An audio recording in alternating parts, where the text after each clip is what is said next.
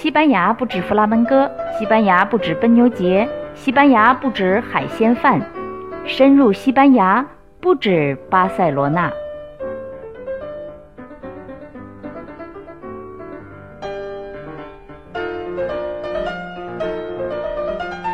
欧拉，你好，收听不止巴塞罗那的朋友们，大家好。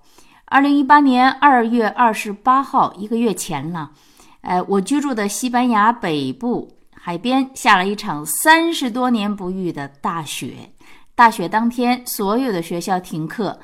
哎，于是海边沙滩上啊，全是堆雪人、打雪仗的孩子们。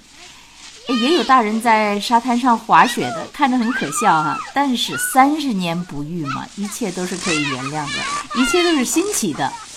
玩了一个上午，我带着儿子和儿子的一个小朋友去一个小酒吧吃点东西。我在点东西的时候，两个十岁的孩子说：“快看，快看！哎，那个孩子丢了。”哎，于是我往电视上一看，哈，有一个孩子的照片，孩子叫 Gabriel，八岁，南方安达卢西亚省阿梅利亚的人，就是大卫一百零五岁的爷爷的老乡。前一天就是二零一八年的二月二十七号，小男孩从奶奶家到一百米开外的另外一家去玩的路上失踪。我一看，心里就一沉。这样的失踪总是意味着死亡加找不到尸体。一个月以后的现在，这个案件终于水落石出。让我细细说来吧。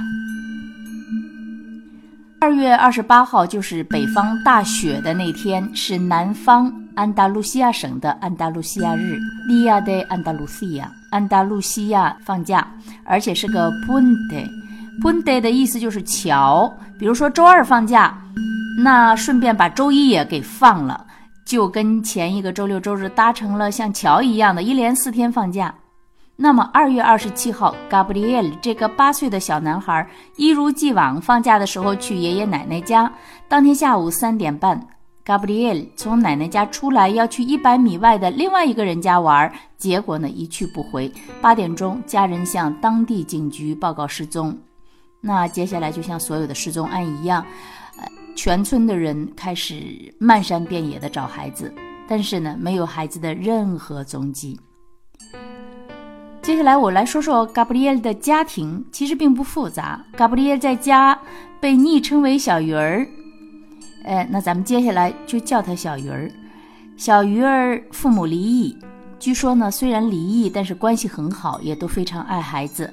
小鱼儿的爸爸最近一年有了一个女朋友，叫安娜，是多米尼加人，是黑人。这个人在村子里曾经经营一个小酒吧。这就是全部的家里的情况。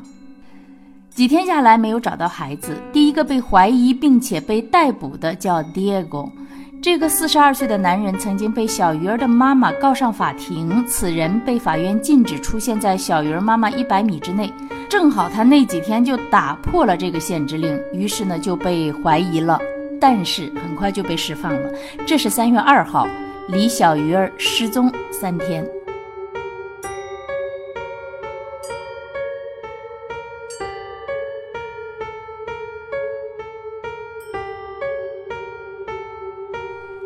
月三号，小鱼儿的爸爸和他女朋友安娜，就是那个多米尼加人，在几公里外的山上找到了小鱼儿当天穿的一件白色内衣，而且 DNA 测试证实那件内衣还真的就是小鱼儿的。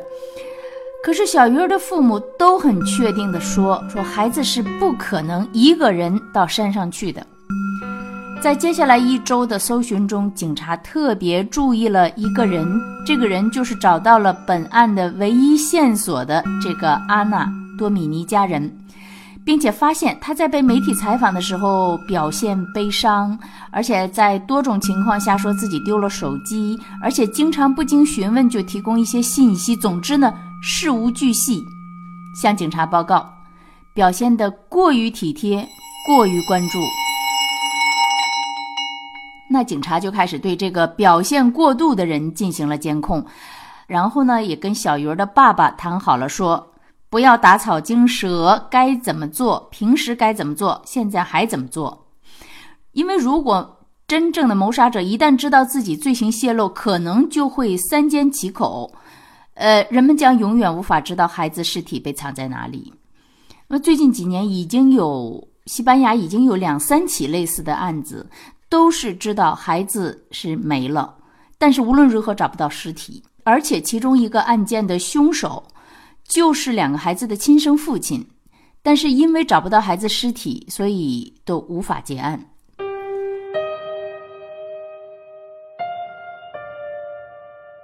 安娜这个多米尼加的黑女人小鱼儿的未来继母被确定为嫌疑人后，警方就放出风去说：“呃，大概警方已经知道了小鱼儿的尸体在哪里了。两天以后会组织人力再次对那个所在地有针对性的搜查。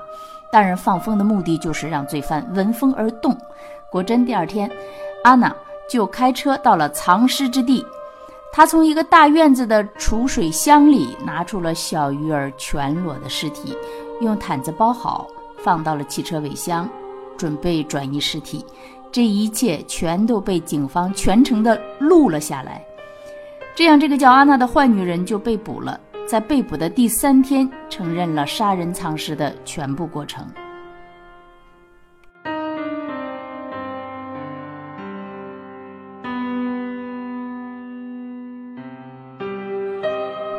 可悲的是，小鱼儿死的地方，正是他爸爸跟这个多米尼家的坏女人要共建爱巢的房子里。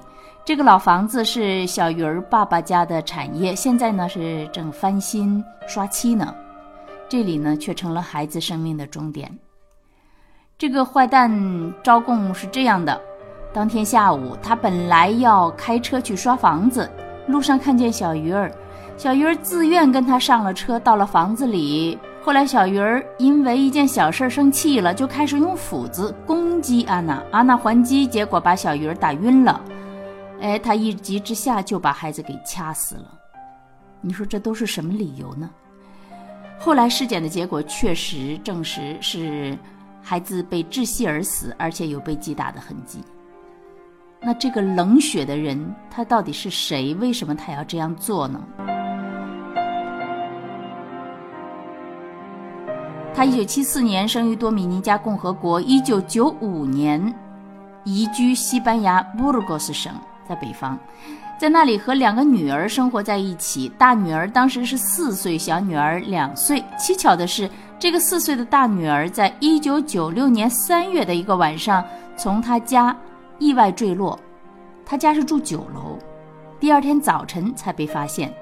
而他家九楼的窗子是双层的，而且对于一个四岁的小孩子来说，他是需要一个凳子踩上去才能打开窗子的。因为是三月的北方，所以晚上还会很冷，不可能开着窗子。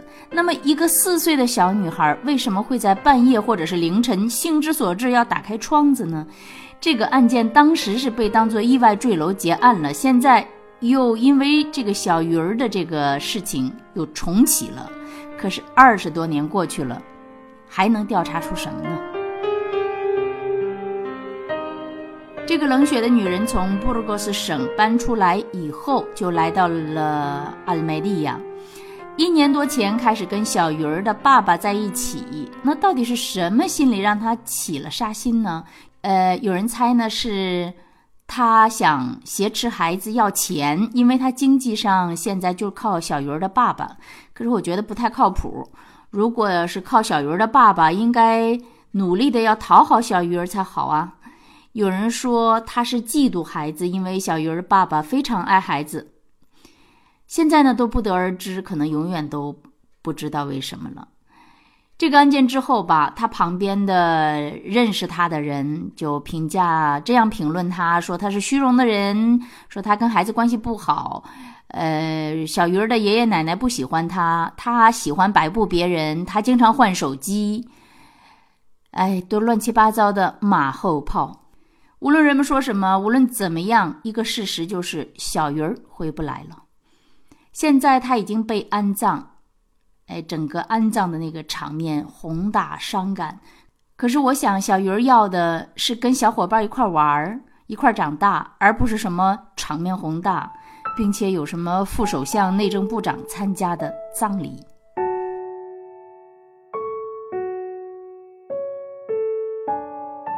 案件并不复杂，警方使了个小小的手腕，然后罪犯就落网了。所以看来也并不是一个什么阴谋诡计很厉害的罪犯，可是呢，他却是个冷血的人。而且呢，他害死的是一个孩子，所以就引起了全国的震动，全国的悲伤。一项官方数据显示，现在整个西班牙备案失踪并且还在寻找中的人一共有四千一百六十四人，其中未成年人是一千三百人。关于数字吧，我总是有这个想法，就看数字是很冷的，就是一千三百人，咱们一想。不多，但是你要细想一下，一千三百个孩子是什么概念？那是一千三百个孩子，那是一千三百个孩子背后的一千三百个家庭，而且不止一千三百个家庭，而且这个痛苦是很可怕的，活不见人，死不见尸。从这一点上来说吧，小鱼儿的父母还算是幸运的了，找到了孩子的尸体。并且找到了凶手，而且相信呢，凶手会得到他应该有的惩罚。在伤害儿童案中，据统计，百分之八十的罪犯是孩子身边的人，保姆啊、亲戚啊，包括老师啊、继父母啊，甚至父母啊、祖父母啊。用一个很流行的词儿啊，这这已经流行过了的词儿啊，叫“细思极恐”，真的很恐怖。而且想想，咱们有一句话叫“人心隔肚皮”，呃，更恐怖了一层。可能你和我一样，一下子就联想到了杭州保姆纵火案里的那四个孩子，真的是毛骨悚然。就事论事儿吧，就说小鱼这个事儿，我想说的是，如果有了孩子又离婚了，那真是无可厚非。但是，无论是哪一方，在找另一半的时候，在用下半身思考的间歇，也用脖子上的那个东西思考一下，你的完美计划是否对孩子也合适。反正此时此刻，所有的安慰，所有的同情都无济于事，唯有一件，就是愿小鱼儿安息。感谢你收听今天的不止巴塞罗那，再见。